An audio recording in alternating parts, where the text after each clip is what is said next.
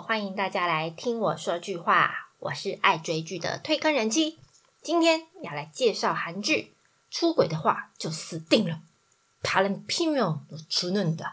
这部片虽然没有大卡司的主角来撑场面，不过他用一种很另类又极度浮夸的剧情，深深赢得人妻我的眼光。是一部非常爆笑又一点惊悚的爱情喜剧。出轨的话就死定了。他的导演是曾经导过《顺藤而上的你》，还有《My Oh My Venus》，呃，我的黄金光辉人生的金亨硕导演，还有以童颜女王、推理的女王站稳一线编剧地位的李成明李编。金导呢，他对这种神经类型的喜剧，呃，故事相当有经验。这次跟李边呢，虽然第一次合作，不过他这部戏的成绩呃算是还不错的。他首播就有五点八趴的收视率，而且平均收视率大概落在四点一趴左右。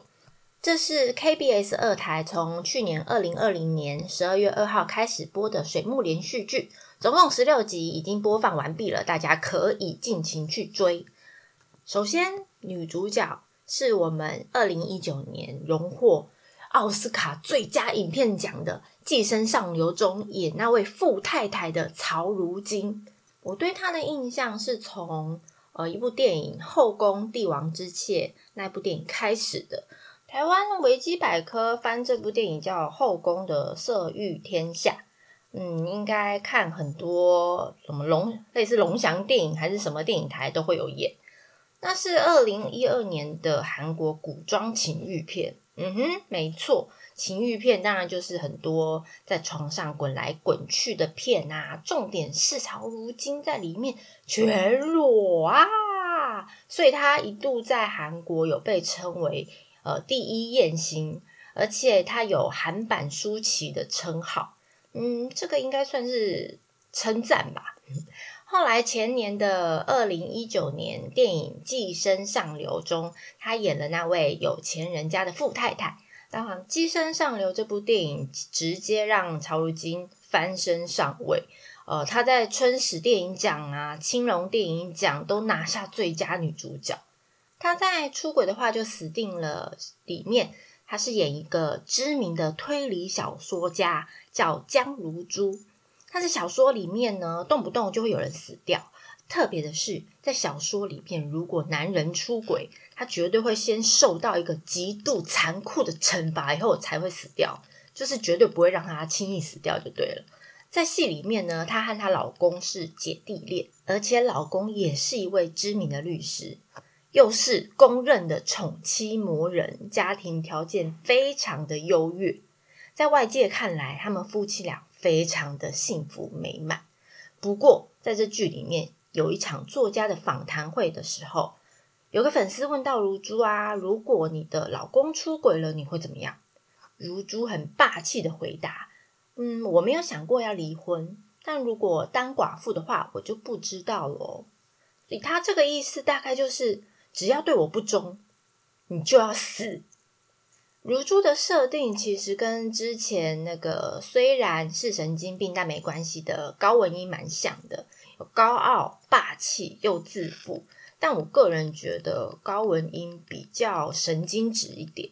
不过我觉得曹如金他把这个角色诠释的很到位，因为我看完我都觉得，哦，我如果娶到她，我每天应该都会战战兢兢的。这个跟前阵子金廷恩主演的那部。我的危险妻子还蛮类似的。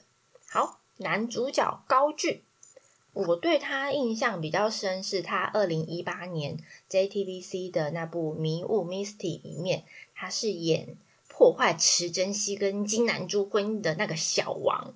他在二零一九年有出演 SBS 的《热血司机》，特别是在《热血司机》里面扮演的角色，我觉得蛮有吸引力的，让他的人气也慢慢的提高。所以他也因为这部戏有得到男子助演奖，我觉得可能是因为他的长相的关系，他蛮适合诠释这种呃花花公子啊，呃放荡不羁的渣男啊的感觉，嗯，还蛮吃亏的。高俊呢，在这部戏里面饰演江作家的老公，叫韩宇成，他是一个专门打离婚诉讼的律师，所以可以说他是离婚专家。通常他都站在比较弱势或受害者的一方，可能会是被家暴的妇女啊，或被骗钱的先生啊。那就算遇到对方打死不认或颠倒是非，他都有办法拿到一些证据。让对方不管是辩护律师或当事人都百口莫辩，所以他的形象非常的好，而且对外啊，他都会在任何场合表现对呃老婆如珠的爱慕，在戏里面被称为国民老公，让所有妇女都羡慕如珠，拥有这么棒的老公。不过私底下他却是一个完美的时间管理大师，他可以借口买菜或晨跑的时间。到小三、小四家做双休运动，嗯，好像动作有点太快，嗯，但是他回家的时候都可以不着痕迹，连头发都会先处理的干干净净。哇，各位女性朋友们可以看一下，这样你才会知道男人有哪些把戏。出轨的话就死定了。这部剧情结合了蛮多猎奇的元素。和夫妻相爱相杀的大斗法，霸气老婆的复仇，渣男老公的求生，还有带一点悬疑凶杀案的追查，可以算是一种另类大杂烩的狗血复仇剧。嗯，整个故事其实围绕着男女主角这对夫妻的婚姻展开。畅销推理小说家江如珠。他为了写小说，所以他满脑子都要知道怎么去杀人。杀完人后，凶手应该会怎么处理尸体？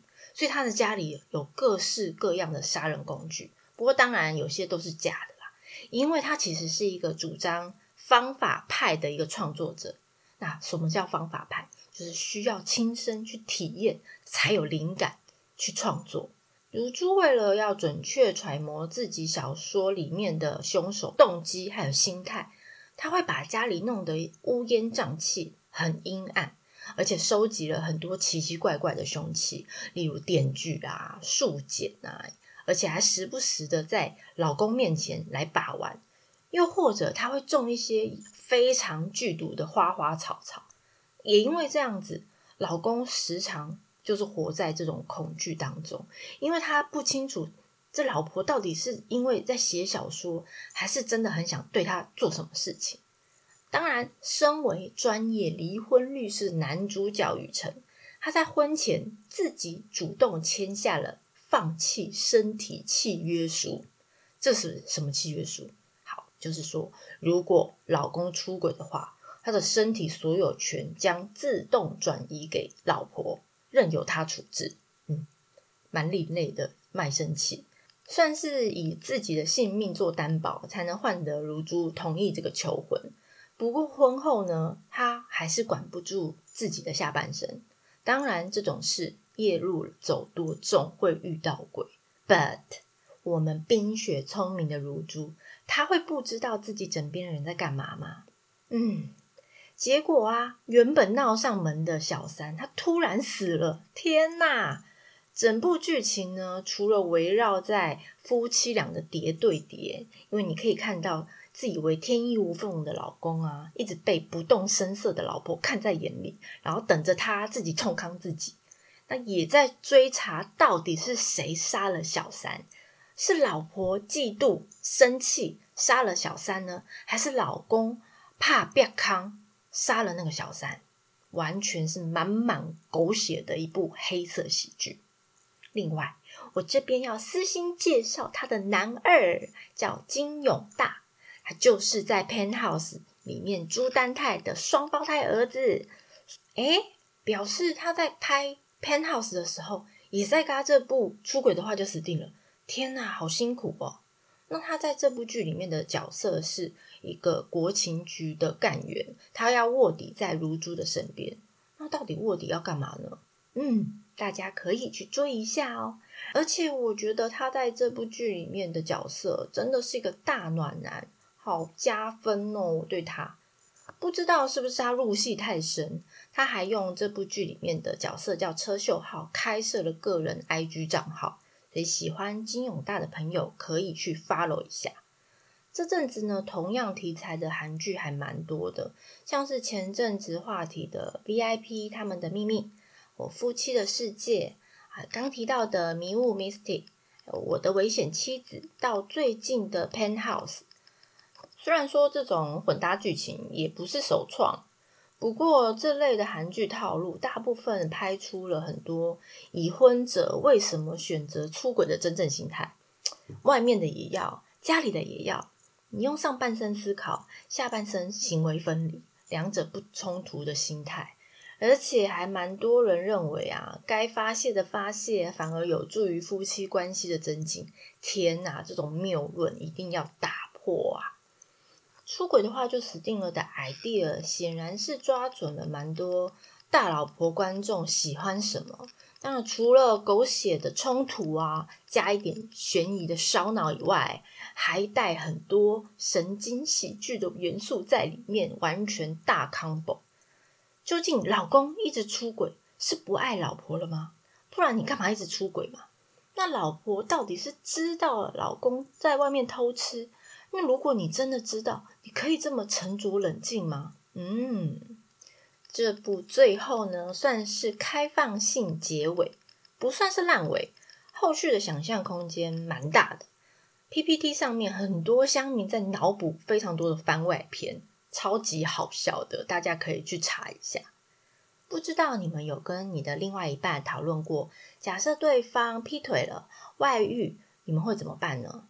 是分手、离婚，还是选择原谅他？那又会原谅几次？你们有思考过像男女主角一样，在结婚前签订结婚契约吗？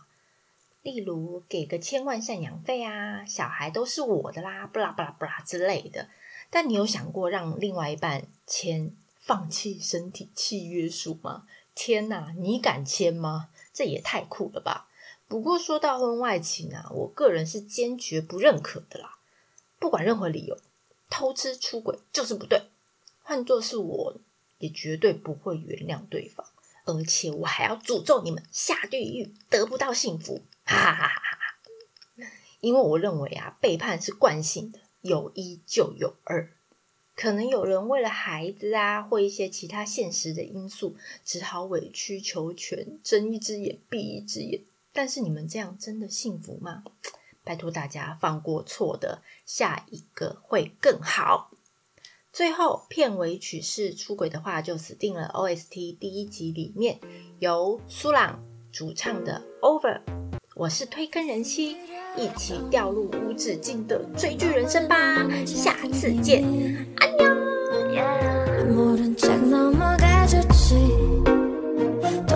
번을 보니 익숙했니? 모든 게 완벽하다 했겠지. 뒤돌아본 적조차 없겠지.